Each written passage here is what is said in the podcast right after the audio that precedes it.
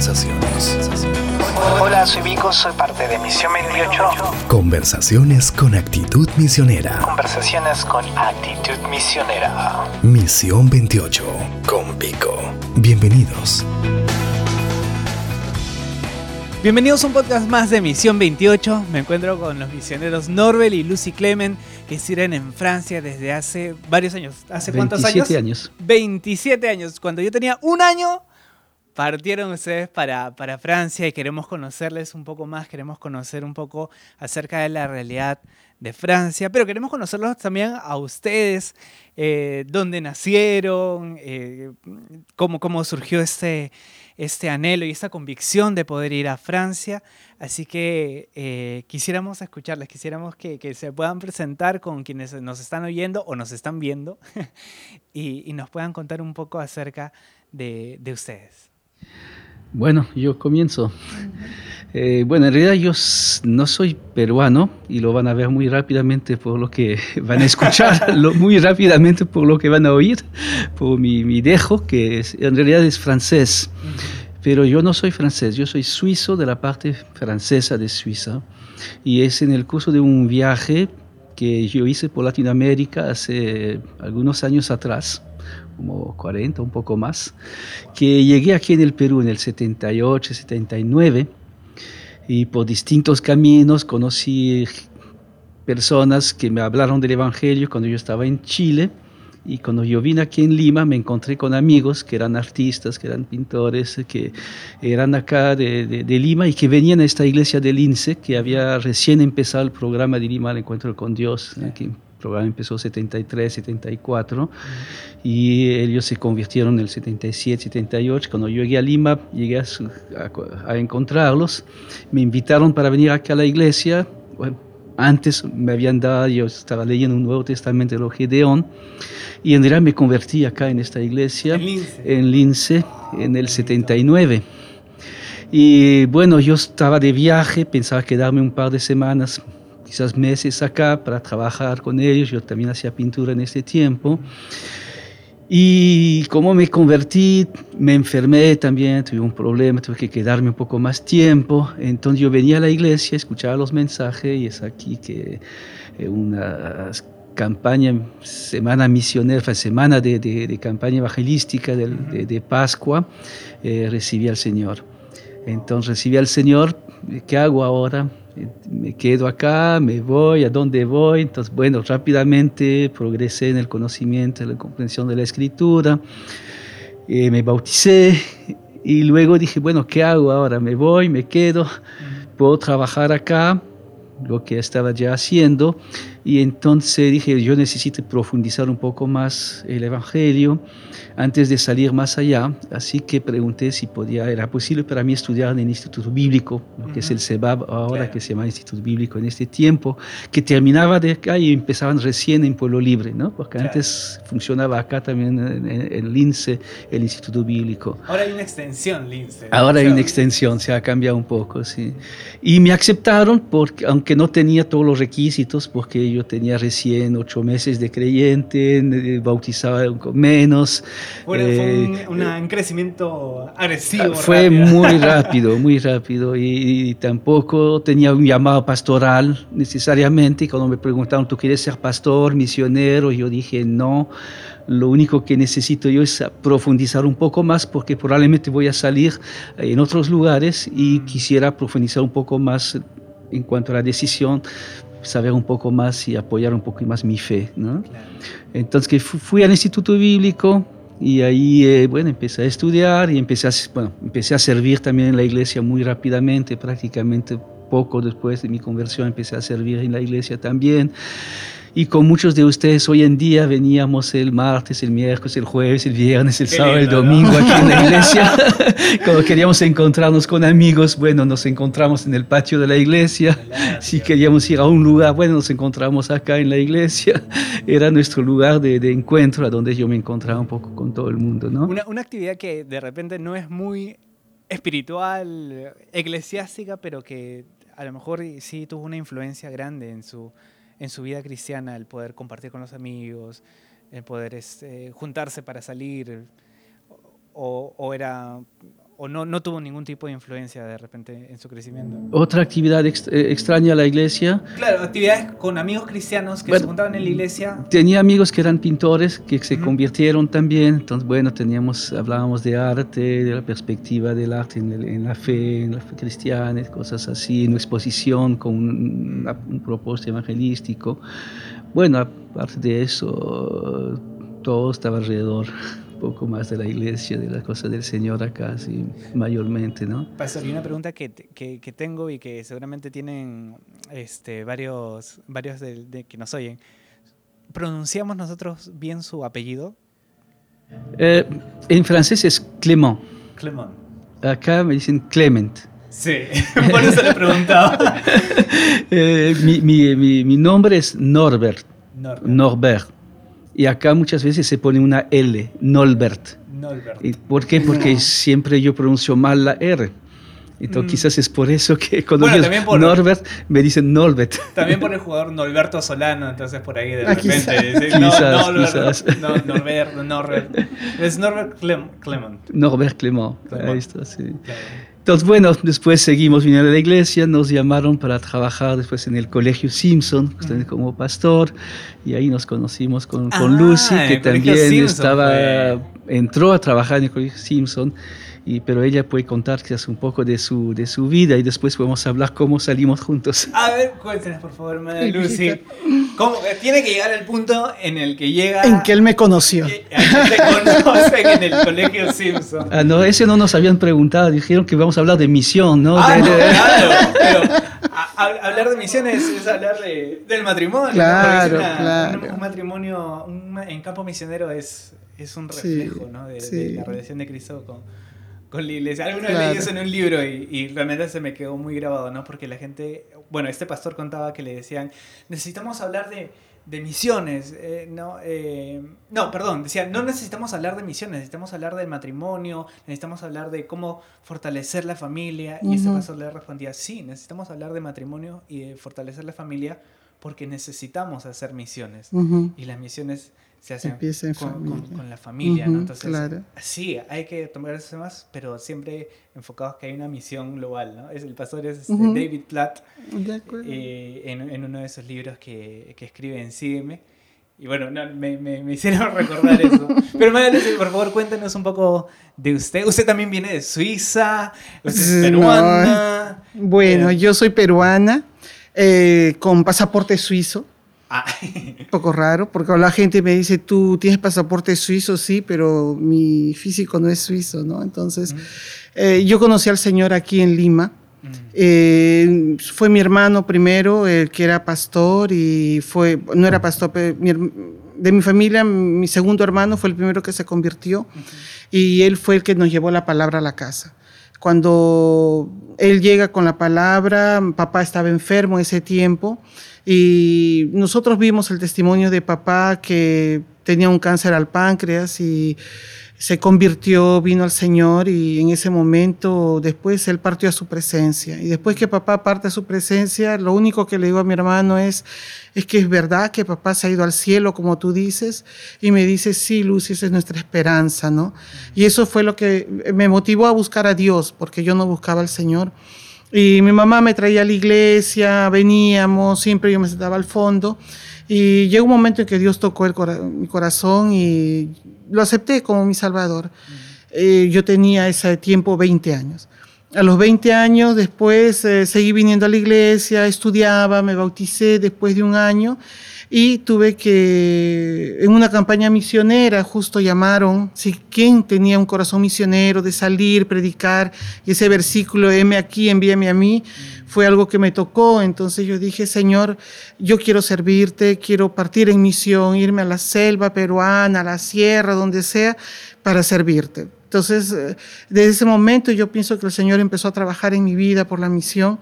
Me preparé, tuve que ir al Instituto Bíblico porque dije, Señor, si yo salgo un día va a tener que ser preparada también para servirte. Y fue así como empecé a servir en la iglesia, sobre todo con adolescentes. Yo tengo una carga bien, bien grande con los adolescentes, los preadolescentes y adolescentes, porque es la edad que menos, que la iglesia se encarga menos muchas veces, o al menos allá en Europa. Y fue así como, me acuerdo, ese llamado con los adolescentes comenzó cuando yo estaba en el grupo evangelístico y todos nos separamos, íbamos a evangelizar gente. Y yo siempre encontraba un adolescente, un preadolescente que me ponía a hablar con él hablarle del Señor y después venían sus amigos, tres, cuatro, cinco, y me, a veces me encontraba con diez alrededor, y de los cuales tres, cuatro, cinco aceptaban al Señor. Entonces, eh, desde ahí yo empecé ya con, mi, con el llamado ministerio con los adolescentes. Y en ese tiempo Filoy, Ágape, donde en Filoy llegué a ser la responsable, eh, después Ágape y así. Así fue como el Señor, mi, pero mi llamado misionero seguía todavía en mi corazón. Y yo sabía que era un tiempo de prepararme, un tiempo de servir a Dios con, con estar y estos jóvenes, y de ahí sabía que un día el Señor me sacaría. Para mí era el Perú, pero el Señor tenía otros planes de llevarme fuera y mostrando. Fue ahí también que conocí a Norbert en el colegio Simpson. Él me buscaba con una lupa, yo no sé cómo, pero o me quiero casar y ah, ¿Dónde está? ¿Dónde está? bueno, le voy a contar realmente cómo fue la historia, ¿no? La verdad que yo trabajé en el colegio Simpson. Después de dos, tres años acá, finalmente me quedé mucho más tiempo que lo que yo pensaba quedarme. El Señor me, me pidieron acá en la iglesia de ir a trabajar un tiempo mientras yo pintaba, de ir a Arequipa, en, los inicios de la iglesia de Arequipa, en los inicios de la iglesia en Tacna también. Fuimos durante el tiempo de vacación del instituto y yo seguía pintando y ayudaba a la iglesia que estaba en su inicio. Y ahí el Señor me llamó realmente al ministerio y me llamó también a la misión. Cuando regresé de esas obras, bueno, me preguntaron si yo, si yo quería trabajar en el Simpson como pastor del área espiritual eh, del colegio Simpson y empecé a hacerlo. Y adentro del trabajo había campamentos, ¿no? Entonces hacíamos tres, cuatro, cinco campamentos en el año. Y en esos campamentos invitábamos siempre los, eh, los jóvenes que trabajaban con niños o que trabajaban con adolescentes en la iglesia. Y entre esas personas que trabajaban con adolescentes estaba, estaba Lucy. Que amaba a los adolescentes. Que ama a los eh, adolescentes. Que, amaba y que ama siempre los adolescentes. Entonces estamos preparando esto y llegó él un día para hablar con un, hermano que estaba trabajando con nosotros también y para hablar con él. Y entonces no, yo buscaba también chicas para trabajar porque nos faltaban chicas. Entonces yo pregunté, eh, ¿quién es ella que eh, trabaja con adolescentes? ¿Podría venir al campamento? ¿no? Entonces le dije quería venir al campamento y me dijo, ah, eh, uy, no voy a poder, etcétera, porque mm. tengo muchas cosas para hacer, etcétera, etcétera. ¿no? Pues después aprendí, en realidad hizo eso, quería, ah, qué pena que no pueda ir, porque no. conocí al pastor, ahora quisiera tener más tiempo con él.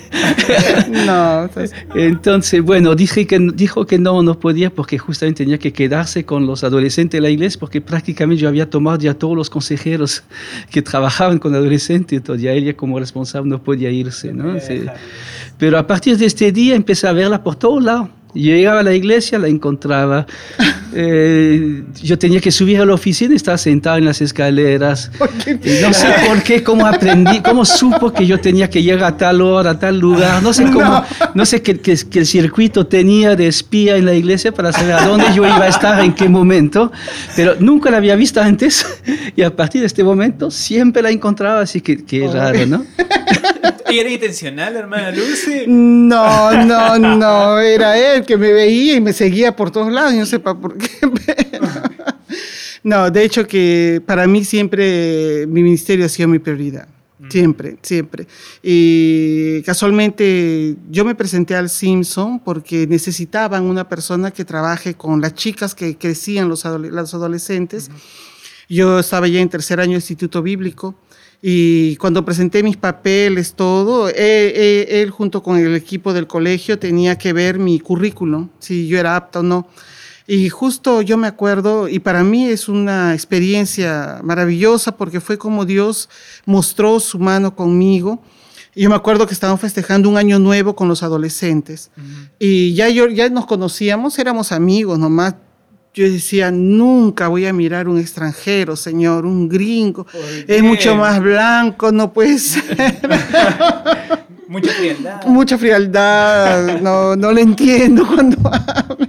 Entonces, pero, o sea, en mi corazón no estaba mirarlo, ¿no? Éramos amigos, eh, en el Simpson él trabajaba y me gustaba el trabajo que hacían.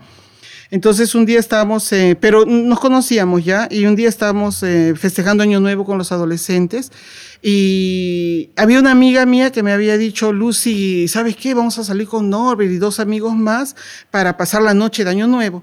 Entonces yo le digo, uy, sí, ¿verdad? Ya, mira, trae tu ropa. ¿Qué voy a hacer? Yo tengo los adolescentes, le digo, el año nuevo lo vamos a pasar con ellos. Y me dice, no, pero hay un montón de consejeros, Lucy, va, vamos nomás, ¿no? Entonces ya tú los envías a ellos a la casa, donde va a ser la reunión, y tú te vienes con nosotros. Ah, ya, ¿verdad? ¿No? Le digo, ya, sí, ¿verdad? Tienes razón, hay muchos consejeros. Entonces estamos en la iglesia. Yo envío a todos los adolescentes, todos responsables, en los carros, todos con sus consejeros y una vez que todo el mundo se fue, yo digo, bueno, ahora me voy a cambiar para salir. Y cuando hago eso, ve, viene una, adolescente detrás mío que me dice, Lucy, le digo, ¿qué? ¿Qué haces tú acá? Le digo, tú, ¿por qué te has ido con los otros? Y me dice, ay, me he quedado, me dice para irme contigo. Entonces yo dije, ah, bueno, ya empaqueté mis cosas y me fui con ella. Entonces, eh, en el fondo, lo dejé plantado. No, no, éramos varios. Bueno, éramos varios, era, era salir en grupo. Un grupo, en grupo. Y ese testimonio, y me quedé al final con los adolescentes hasta las 6, 7 de la mañana, mientras que los otros consejeros iban a sus casas, y yo siempre me quedaba con, con los últimos, ¿no? Para no dejarlos solos. Y fue ahí cuando uno de los hermanos que nos había prestado la casa era un miembro de ese comité del colegio, y fue él que dio testimonio de mí, ¿no? Dijo, yo pienso que ella es la que debe estar con los adolescentes en el colegio. Y fue así como empecé a trabajar en el colegio, como nos empezamos a conocer un poco más, y como cuando empezamos a tratar de ese ministerio que era tan importante para mí. Y es ahí donde empezó las cosas, a desarrollarse en una Sí, amistad. en realidad, si ella hubiera dejado a sus adolescentes para venir a esta reunión con nosotros, quizás no lo hubiera mirado de la misma manera. Porque para mí alguien que tuviera, que pusiera el, el servicio al Señor en prioridad era también algo fundamental para mí. Y alguien que diga, "Ah, yo dejo mis adolescentes para poder ir a una reunión con amigos, cuando tenía una responsabilidad, eh, me hubiera parecido no muy adecuado. Entonces, más bien, eso es lo que hizo que yo la mirara un poco más. Le flechó con, ese, con esa pasión por servir, eh, Sí. por ministrar con las Y de ahí, cuando nos hemos casado, el Señor nos llevó a Francia, cuando empezó la Semana Misionera, el primer congreso, ¿no? Misionero, el, primer segundo. congreso. Fue Pe- en 1992. Salimos en el 92. 92. Salimos en el 92. Yo s- creo que el primer congreso fue en 92 o en 91. 91, creo. creo, porque salimos en el segundo año de- del... El Sí, porque primero yo- salieron yo otros. Porque yo nací en el 91, entonces como me dijeron que tienen 27 Claro, años. 27 Sí, sí. años, sí. Entonces calculé en 1992, ¿no? Sí. que fue la salida. Ahora, lo- los adolescentes en nuestra iglesia son una fuerza misionera. A mí también, eh, bueno, yo ya no sirvo con los adolescentes, pero el tiempo que serví con ellos realmente para mí significaban eso. O sea, son eh, realmente con sus oraciones, con, con un corazón que, que puede eh, darse cuenta y descubrir la, la maravilla, el misterio maravilloso que implica dar para misiones. Eh, y también con, con el ir, con compartir en, en- en contextos diferentes, Ujú. realmente se vuelven una fuerza misionera, ¿no? Sí. Y, y yo sé que ellos con sus oraciones y con todo el trabajo que hacen llegan llegan a, a- a tener, a, a- que sucedan cosas, ¿no? Porque eso es lo que enseña la palabra, ¿no? En Daniel, por ejemplo, cuando dice, desde que tú empezaste a orar, empezaron a pasar esas cosas, ¿no? Mm. Y estoy seguro de que cuando los adolescentes y la iglesia en general empieza a orar, Mm. empiezan a pasar cosas en los diferentes lugares, en los Sí, diferentes campos sí. misioneros, ¿no? Ujú. Y, y quería preguntarles de este trabajo que ustedes tenían en el colegio con los adolescentes, que han tenido mucho contacto con la juventud peruana, ¿qué tan diferente es eh, trabajar con los jóvenes y adolescentes en Francia, en Europa en general? En Francia, desde que hemos llegado, yo siempre, a tres iglesias que hemos servido y estado hasta ahora, siempre trabajo con los adolescentes porque las iglesias no se encargan mucho de ellos. Hay una etapa que es la escuela dominical y de ahí se pasa a la juventud. Entonces, eh, los adolescentes se le da en que los chicos se, se alejan del Señor porque son influenciados por los amigos, son, eh, eh, como se son excluidos de los amigos, hay mucha burla en el colegio, entonces ellos esconden su fe y tratan de no mostrarlo. Son esos adolescentes que los padres no, no es que les obliguen, sino que no los motivan a ir a la iglesia. Entonces es de la edad de 3, 4 años de, de preadolescencia que los jóvenes ya no van a la iglesia y si van simplemente van renegando, fastidiados. Entonces en las iglesias no hay mucho programa para ellos. Lo que cada vez que llega a una iglesia he formado un programa y porque el adolescente aquí en el Perú quizás eh, se le motiva a que ame a Dios y muchas veces son motivados por otros amigos, pero allá no. Allá el adolescente, eh, mismo si uno les motiva, no quieren. Entonces, como, porque son hijos ya de creyentes y como no quieren hacerlo, lo único que eh, hay que hacer es mantenerlos. Es la etapa en que uno no les puede obligar de Dios, solamente hablarles y motivarlos, nada más pero no obligarlos a, decir, sí, mira, vamos a orar, porque allá el adolescente no ora. El preadolescente tú les vamos a orar y no quieren orar. Entonces no les puedes obligar a orar en medio de, la gente, ¿no? Le puedes hablar de la palabra, pero hay que hablarles de manera un poco secular de la palabra.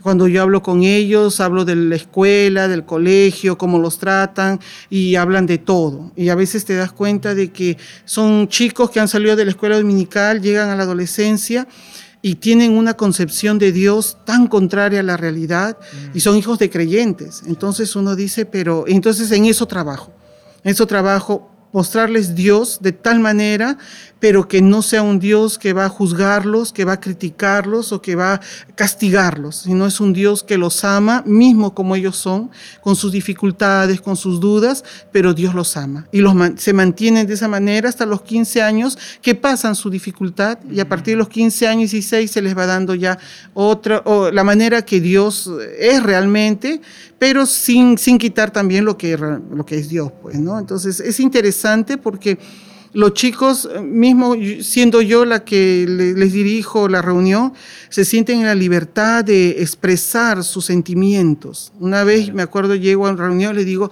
vamos a empezar este año, pero quiero que se quiten las máscaras. Yo no quiero hijos, eh, chicos de creyentes que dicen, sí, yo leo mi Biblia, sí, yo oro, porque si no es así, es una mentira delante de Dios. Mm. Y cuando se quitan las máscaras, uno ve que son chicos em, con sus problemas, dificultades y que hay que ayudarlos y no me escandalizo cuando ellos dicen cosas que pueden ser escandalizantes para un creyente, ¿no? Mm. Pero y a veces me dicen, estamos, Lucy, qué lindo porque podemos expresar todo contigo y, yo no los juzgo, sino al contrario, trato de ayudarlos a que conozcan de otra manera a Dios.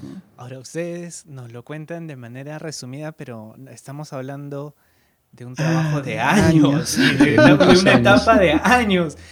Eh, ¿cómo, ¿Cómo lidiar con, con, la frustración, no solo de, de pronto de hacer este trabajo durante años y de pronto alguno a pesar de ello, pues decide claudicar o, irse de la fe.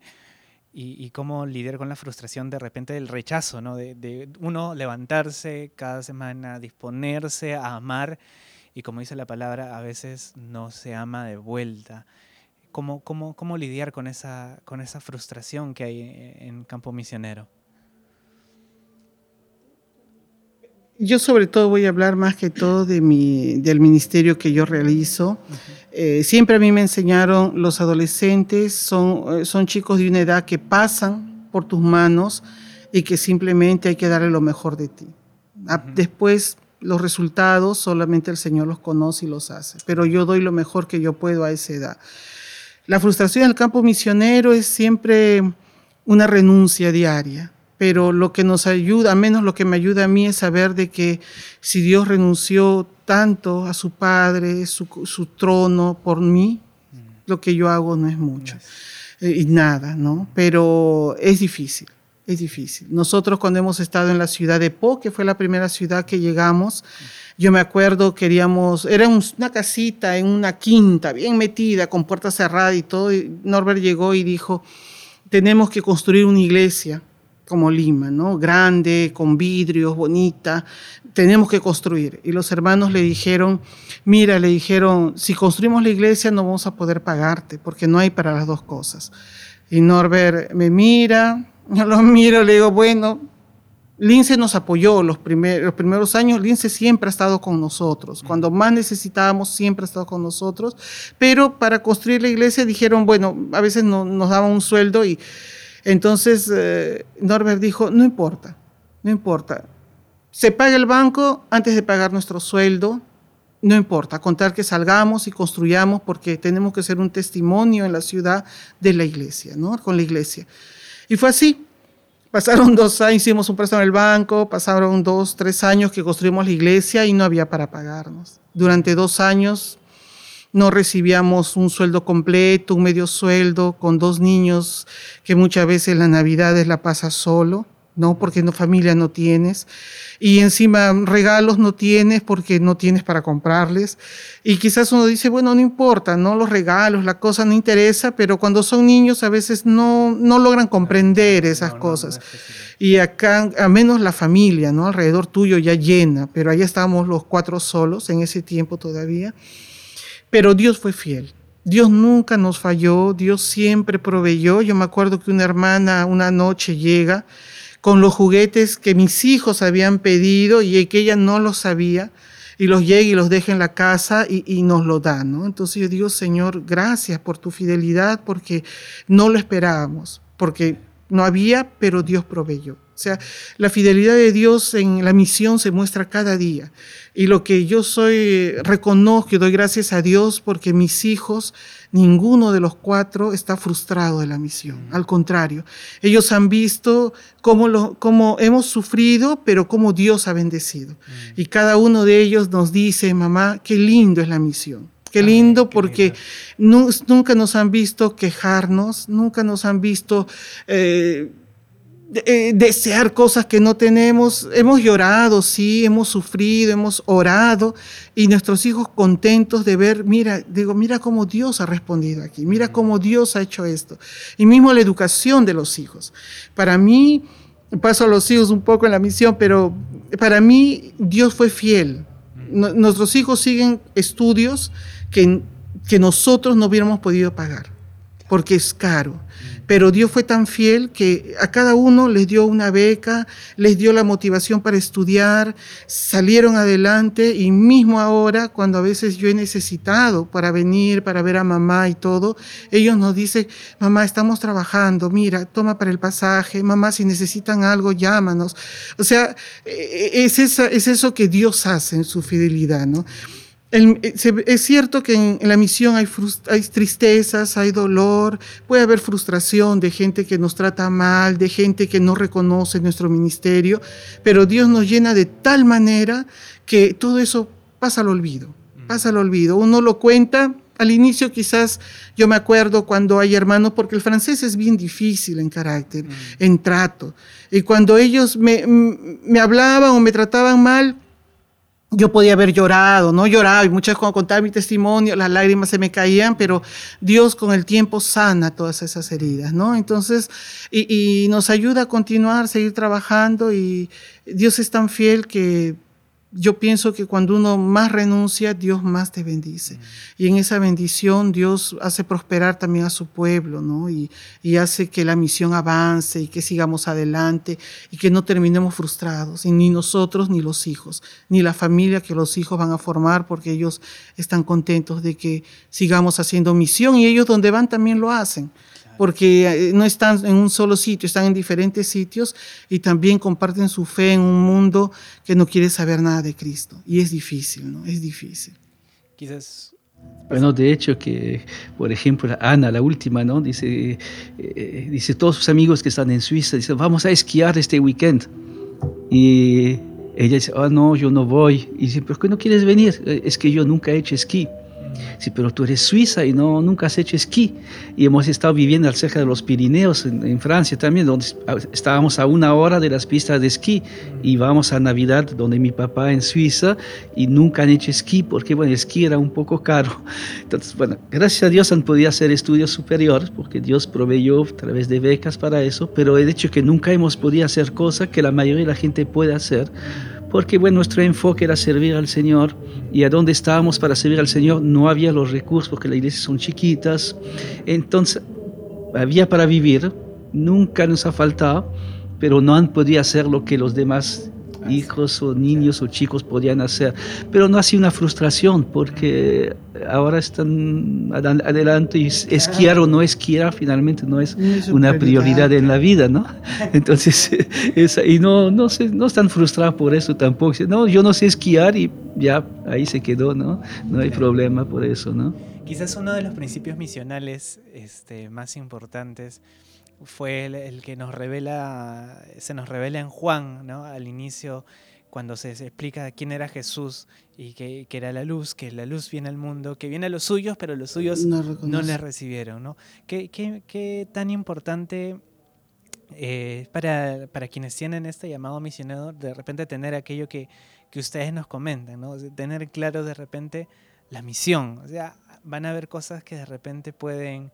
Eh, pueden faltar o, no, no, se pueden tener o quizás el trato de la gente no es eh, el, mejor, pero mientras la misión esté clara, uno puede gozarse en el Señor, en, quién es Él y en lo que va proveyendo. Pero sí reconocemos de que, eh, como, como ustedes nos comentan, ¿no? de repente no... Eh, habían cosas como la soledad en Navidad, que era una, de las cuestiones más difíciles. quería preguntarles para que nos cuenten y, poder orar también eh, de manera específica por, ustedes, eh, ¿qué motivos de oración tienen ahora eh, en este tiempo de aquí en adelante, pero también de repente hoy y de manera personal, ¿no? Para, para no, no, no quitarle más tiempo, porque sé que tienen la, reunión allá. de acuerdo, quizás solamente justo regresar un poquito más atrás para explicar cómo desde el Simpson llegamos a Francia, quizás. Oh, sí. porque creo que hemos, hemos pasado por otras cosas.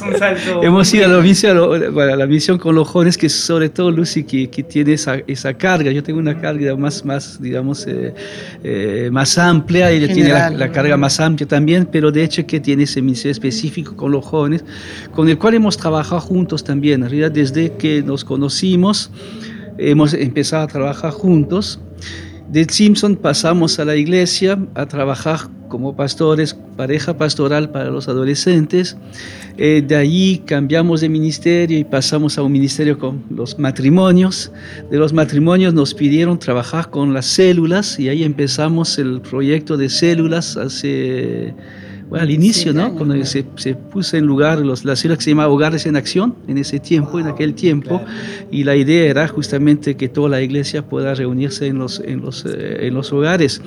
Y es ahí como el Señor empezó a hablarnos, una, en esta época eh, fuimos a, a, Suiza, teníamos Priscila nomás, que había nacido, la primera, y fuimos para que Lucy pueda conocer Suiza, porque no conocía todavía, y presentar a la primera bebé también a la familia allá entonces fuimos a Suiza y estando en Suiza, en la, región de Lausana, Lausana está en el borde del lago Le Mans, el lago de Ginebra, que es medio francés y medio suizo. La frontera está en el medio del lago y entonces cruza con un barco. Y entonces dijimos, vamos a ir a ver a Francia cómo es. Entonces cruzamos el, el barco, fuimos al otro lado, del lado francés, y ahí buscamos una iglesia. Dijimos, ¿hay iglesia acá?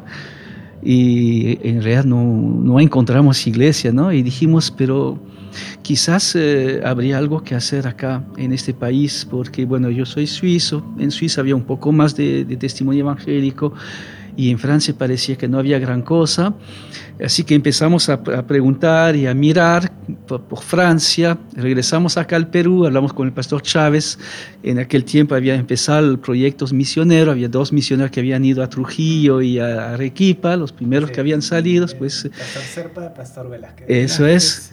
Y entonces nosotros decíamos, pero pastor, usted sabe, nosotros pues, quizás acá hay muchos pastores, hay necesidades, pero quizás para nosotros que tenemos un llamado misionero, eh, pensamos que quizás Francia podría ser el lugar donde Dios nos quiere porque hay muchas necesidades allá. Eh, entonces, sí, pero Francia es complicada, es lejos, es caro, es país... Bueno, el desnivel económico entre el Perú y Europa en aquel tiempo era mucho mayor que ahora. Ahora prácticamente las cosas están llegando, ¿eh? están llegando, las, las, cosas están casi tan caro acá como allá actualmente, ¿no? Entonces el desnivel era muy alto, muy fuerte, mm, aún con una iglesia grande como la de Lince. Pero durante dos años seguimos trabajando en los hogares y un día el pastor nos llamó en su oficina y nos dijo, bueno, siguen pensando ir a Francia y bueno, nosotros seguimos orando porque quizás algún día queremos ir allá. Eh, no sabemos dónde y cómo, pero seguimos orando. Y bueno, miren, el Señor me ha puesto en el corazón de hablar hoy día en la iglesia, era un miércoles, reunión de oración. Y bueno, vamos a lanzar el proyecto a la iglesia hoy día. Y así que ese miércoles, después de haber pasado un tiempo en su oficina, nos dijo, bueno, Pastor Clement, Lucy y Norbert tienen una carga para ir a Francia, vamos a empezar a orar para saber si es la voluntad de Dios y los vamos a enviar allá, pues, ¿no? Y ahí pasó prácticamente tres, cuatro meses. Fuimos mm. a Francia, vimos la situación de la iglesia allá. Había, había, una alianza en Francia, pero había dos iglesias francesas, eh, iglesias eh, étnicas chinas, vietnamitas una iglesia internacional que recién empezaba, había unos siete, ocho iglesias quizás, ¿no? En, este, en aquel entonces de la alianza ya. Y había en particular un proyecto que era en la defensa, donde estamos ahora, a donde vimos que era para nosotros un que era París, era un proyecto que era interesante, vimos que había un gran potencial para hacer algo, pero había una necesidad en una pequeña iglesia que estaba empezando, que había empezado ya hace tiempo, el pastor eh, ya era tiempo de, su jubilación y no quería dejar la iglesia sin nadie. Y como nosotros llegamos, nos dijo, sería bueno si ustedes pudieran venir más bien en este lugar, porque en París hay misioneros ya, pero ahí nadie quiere ir. Entonces, bueno, oramos y dijimos, bueno, si es la voluntad del Señor que vayamos allá, vamos allá. Así que salimos, fuimos a visitar Francia en abril, y en septiembre, octubre ya estábamos saliendo para, para la ciudad de Po, en el sur de Francia, cerca de, de, los Pirineos, cerca de la frontera española, ¿no? Y llegamos a una iglesia chiquitita de 30, 40 personas que sería un, un sitio más, no más casi como este, un poquito más grande, pero no mucho más que este, que este espacio de acá, en un, al fondo de, un, de una, quinta, una quinta. Y dijimos, bueno, venimos acá, pero a condición que salgamos de este lugar y, vayamos a buscar un sitio más bonito, más grande, más adecuado para realmente alcanzar esta, esta ciudad de Po y nos aceptaron. Dijeron, ya, estamos de acuerdo, si usted viene, estamos de acuerdo de salir de acá para buscar otra cosa. Y ahí que, que vino la cuestión, dice, pero si vamos a otro lado, no podremos darle a la vez el sueldo y construir una iglesia o transformar un local para hacer una iglesia. Y yo les dije, sí, pero de todas maneras, si, si no construimos, de todas maneras, nunca van a poder pagarnos el sueldo. Pero si construimos, quizás habrá dificultad en un tiempo, pero después van a poder, porque la iglesia va a crecer y creciendo la iglesia va a tener los recursos para poder eh, dar lo que corresponde en cuanto a, la remuneración y al sueldo que, corresponde. ¿no? Y así fue. A los al, año salimos eh, encontramos una vieja granja cerca de la universidad de esta ciudad, que era una ciudad de 100, 120, 130 mil habitantes más o menos y transformamos esa granja para hacer una iglesia que era para 150 de los 40 que eran al inicio y trabajamos duro, lo hicimos nosotros mismos. Durante tres años trabajamos la iglesia. Todos los sábados, todos los sábados había siete, diez, quince personas y hicimos prácticamente todo el trabajo de pintura, de, de, de, ¿cómo se llama? piso, de, piso, de prácticamente todo. ¿no? Había una empresa, un hermano que era dueño de una empresa, que, que albañil, que, que ayudaba, que, que, daba todo lo que... Pero durante tres años lo hicimos terminamos de construir la iglesia, de pagar el banco y todas las cosas. Y la semana pasada han inaugurado una extensión de esta iglesia que, que, hicimos para 150, para ahora para 250. Y me acuerdo al inicio cuando dijimos vamos a construir para 150 y un hermano que era de la iglesia allá me dijo, pero tú tienes la, la locura, la grandeza, ¿no? ¿Tú, tú crees que somos 40, vas a hacer por 150 y yo le dije, ese es solamente el inicio porque vamos a construir por 150, pero después vamos a construir para más. ¿No? Y entonces, cuando nos invitaron la semana pasada para ir a la inauguración, les recordé esto. ¿Te acuerdas que me, me dijiste esto? Que, que, que, que, era una locura pensar en construir más porque ya era demasiado grande, pero ven, ahora están construyendo más. ¿no? Entonces, llegamos a Po. De Po quedamos 10 años hasta establecer bien la iglesia. La iglesia creció hasta 100, 120 y dejamos un anciano que llegó a ser el pastor de la iglesia y terminamos de pagar el banco y como la iglesia terminó de pagar el banco, tenía recursos para poder enviar a la misión. Así que el Señor nos dio la, la, visión de abrir una nueva iglesia en el centro de Francia, apoyado por las iglesias del sur y del norte de Francia, y ahí nos salimos por la ciudad de Poitiers, que está en el centro de Francia, y ahí empezamos de cero, llegamos a una ciudad donde no conocíamos a nadie, eh, no había iglesia de la Alianza, las iglesias de la Alianza más cercanas estaban a 400, 500 kilómetros más allá, era una ciudad realmente en el, en el centro, ¿no? Y ahí empezamos el primer culto, ya éramos seis, porque ya Jeremy había nacido acá antes de salir, y Etienne y Ana nacieron en Po, donde estuvimos el primer culto, primera iglesia, y salimos los seis y empezamos un culto a seis en la casa donde estuvimos llegando, ¿no? Pero eso duró dos domingos o tres, porque después empezaron la gente a llegar, alquilamos un local, compramos un local, ese local, terminamos de pagar, la iglesia creció y después, bueno, el Señor nos llamó para ir ahora a la ciudad de París, donde estamos ahora en la defensa y donde el Señor nos permite de servir hace cinco años ahora, ¿no? Entonces la noticia ya les hablas un poco de la defensa, bueno, su pedido de oración para la defensa en este momento es lo que hablé ayer, no sé si han estado ayer en el, culto de oración, hablamos de esto, la, la idea es poder extender un poco más, porque hace tres años, cuando, cuando llegamos hace cinco, pero trabajamos, eh, eh, hemos podido comprar un pedazo más del local que ya tenían y hemos transformado la iglesia, una iglesia más moderna, más bonita, porque necesitaba, era un poco, poco, ya un poco, ya tenía un poco de edad.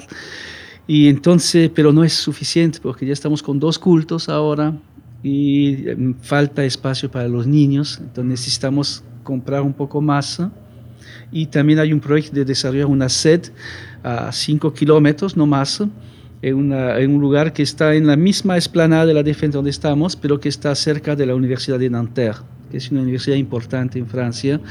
Y entonces el proyecto es poder desarrollar, a la vez extender el local donde estamos y extendernos hacia un nuevo lugar donde queremos hacer un, un tercer culto, ¿no? digamos, en la tarde, hacer dos cultos en la mañana donde estamos y hacer un tercero en el lugar donde queremos ir. Entonces, pedido de oración particularmente para eso. ¿no? Para, la provisión. Para la provisión y la visión y, y, la posibilidad, porque no es tan sencillo poder encontrar algunos metros cuadrados suplementarios en este lugar, no, no es tan fácil.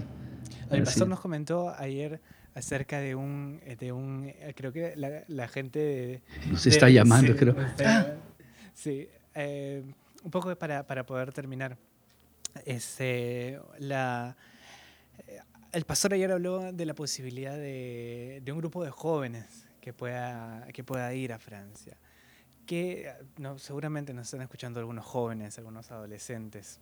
De repente los adolescentes es más difícil que viajen, pero quién sabe, quién sabe, parece que no es posible. Así que, este, ¿qué, ¿qué podríamos decirle a estos jóvenes, a estos adolescentes que de repente tienen el deseo de poder apoyar y, y quienes de repente vayan a ir, ¿no? Que los esperamos sería lindo porque realmente necesitamos, tenemos que llegar a Nanter y queremos este, labrar la tierra primero, ¿no? Queremos eh, labrar la tierra para poder sembrar después. Entonces, si los jóvenes y adolescentes de aquí están yendo, sería lindo para poder evangelizar, que hagan mimo, que puedan hablar un poco el francés, que puedan eh, tocar, hacer música, hacer encuestas, hacer, eh, todas esas cosas que lo pueden hacer hacer en inglés también, ¿ah? o sea, no necesariamente en francés, porque hay muchos jóvenes que hablan inglés allá mismo en la calle, y sería sobre todo una motivación para nuestros jóvenes, porque nuestros jóvenes verían cómo chicos llegan y dan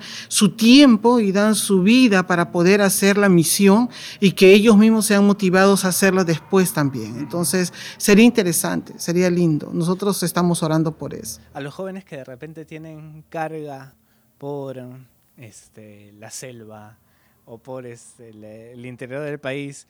Francia es un campo misionero también que, que, de alguna manera es accesible, o sea, no necesariamente por el sentir del corazón de repente de esas personas necesariamente tengan que, que terminar yendo a servir ahí, sino que Francia podría ser un campo misionero. E, es un campo misionero, no es la selva con árboles, pero son, es selva con edificio y con gente que no necesariamente son muy este, abiertos a recibirlos. Como en la selva acá, a veces las, las, poblaciones no están necesariamente abiertas a recibir a, gente que viene del exterior. Eh, allá no están necesariamente abiertos a recibir el Evangelio, porque son más bien eh, eh, distantes en cuanto a la, a la idea de Dios, porque Dios ha sido quitado de su mentalidad. Dios ya no existe en realidad, solamente es un concepto muy lejano que Dios eh, pertenece a la religión y la religión no les interesa.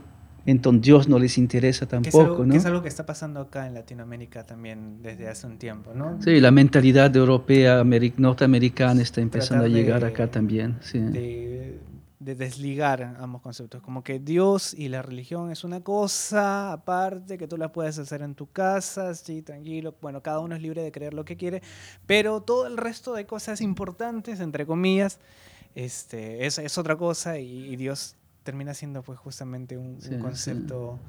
Teórico, sí, porque desde chiquito en la educación eh, están tratando de sacar a Dios ¿no? de, de la mentalidad de los niños les enseñan cosas que no necesariamente corresponden a lo que uno cree y sabe que es correcto en cuanto a lo que Dios enseña en cuanto a su, de su palabra, ¿no?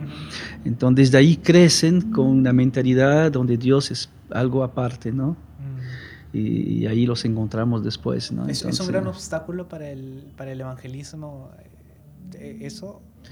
Sí, porque primeramente hay que permitir que la persona pueda concebir la posibilidad de la existencia de, y, Jesús es un personaje interesante, pero no lo ven como una, una, realidad presente y no ven el mensaje como un mensaje del cual, eh, del cual que, necesitan realmente tener. ¿no?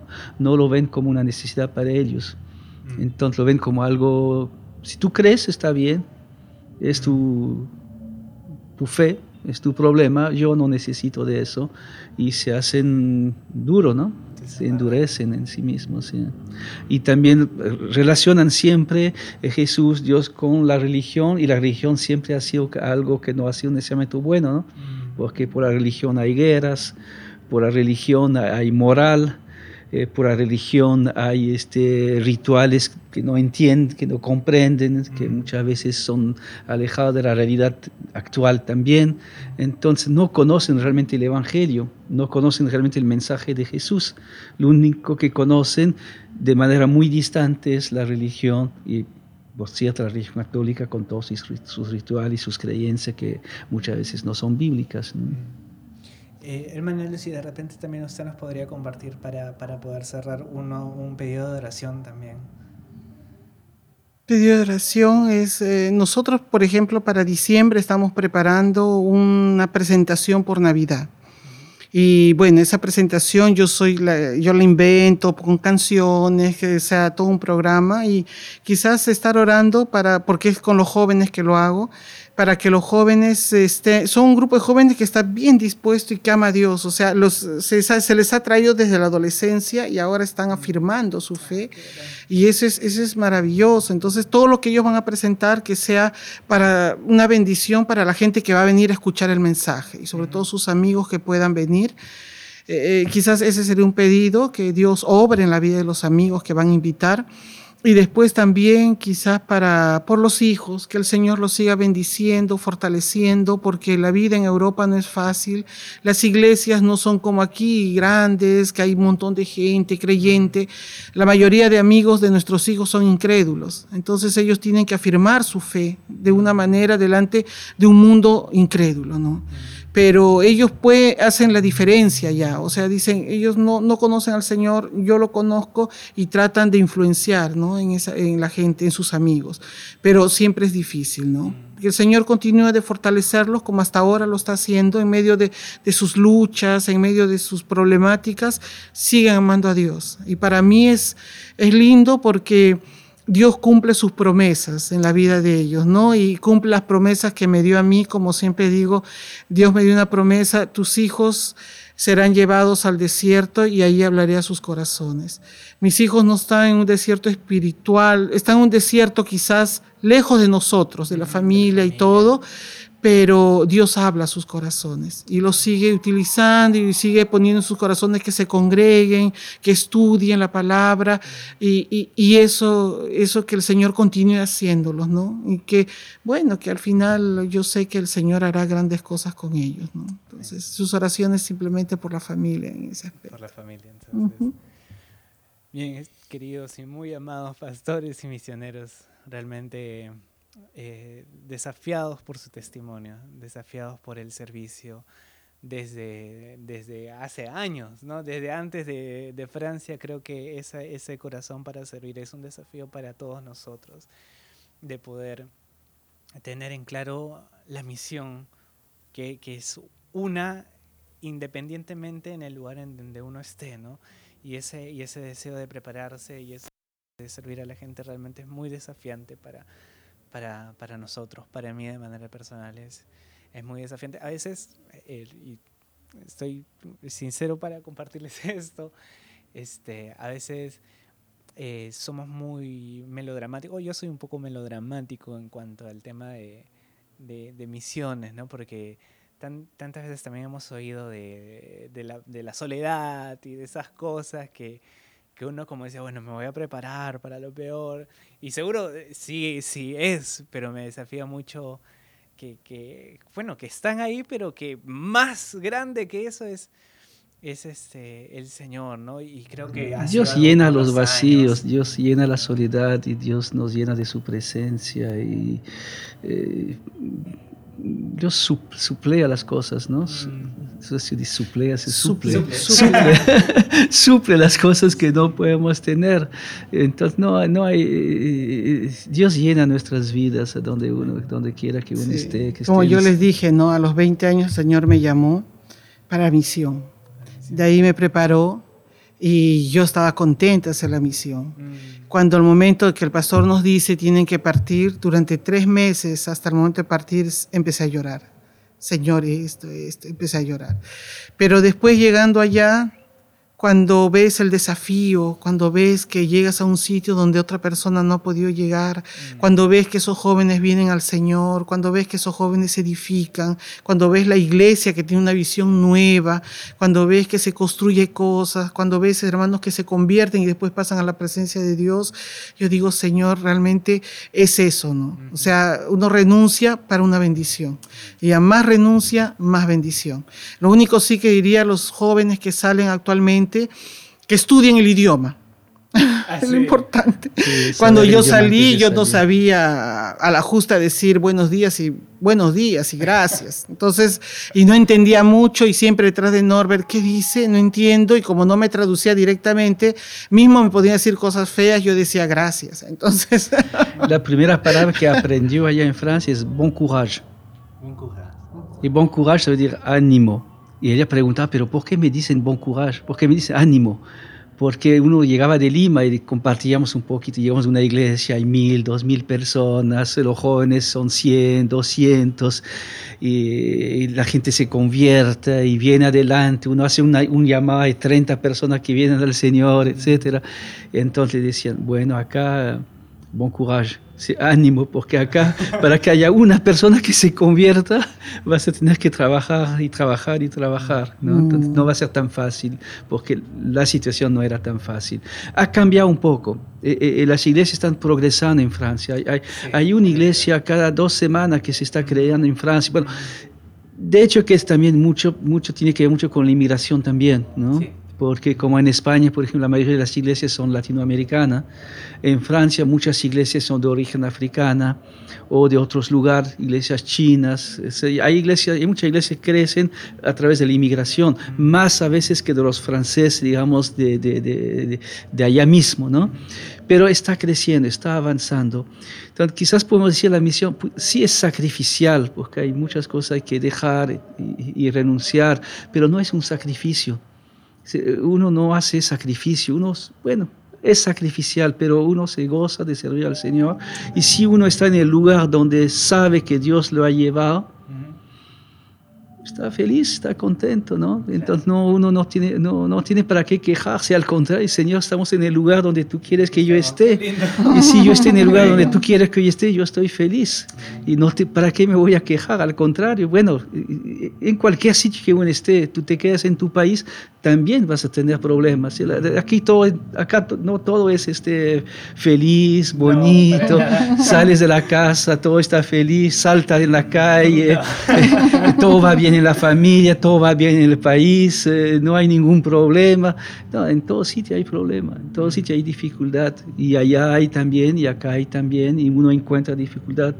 Hay bueno, es sacrificial, pero no, es, no estamos haciendo sacrificio porque estamos sirviendo al Señor donde Él quiere que estemos y este es nuestro gozo. Amén.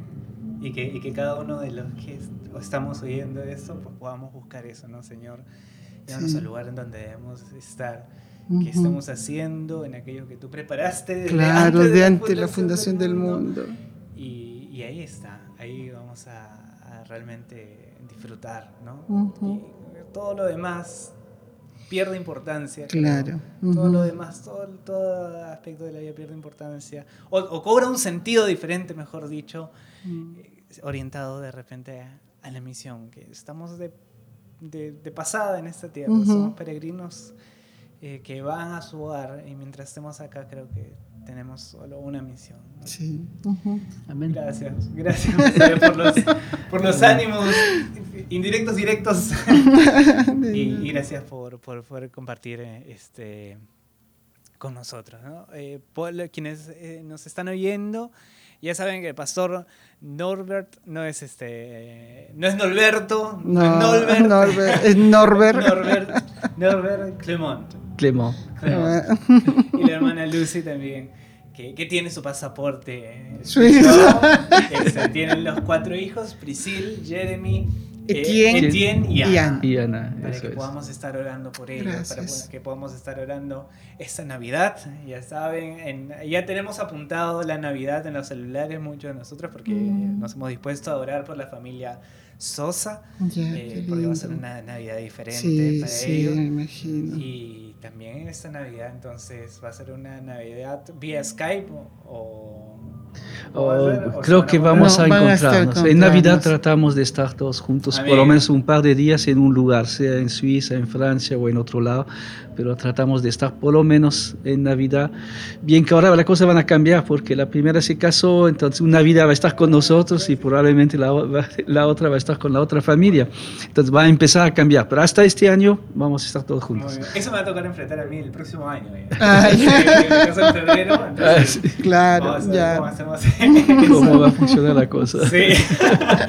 gracias, estimados este, misioneros, gracias por, por poder compartir con nosotros nuestro compromiso de poder orar por ustedes, por los motivos que nos compartieron el día de ayer, por los que nos comparten hoy y de manera muy especial por esta Navidad con, con Brisil.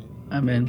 Que, el Señor les siga bendiciendo con ese lindo ministerio que hacen acá. Es verdad que primera vez que venimos a este piso de la iglesia, y la primera vez que vemos el estudio acá, y nos ha gozado de verlo, y realmente ver ese grupo de jóvenes acá que están sirviendo de esta manera, eh, moderna, actual, y con mucho entusiasmo, nos, nos, nos alienta mucho de verlos y de ver el trabajo que están haciendo. Señor, sigue alentándolos, bendiciéndolos y haciendo lo que están haciendo. Nos da mucho gusto verlos hacerlo. Sí, tenemos que llenar la internet de esto. Claro, y, que las redes. escuchen y las escuchen en mientras estamos en el micro, mientras están trabajando su testimonio, que es de, mucha bendición.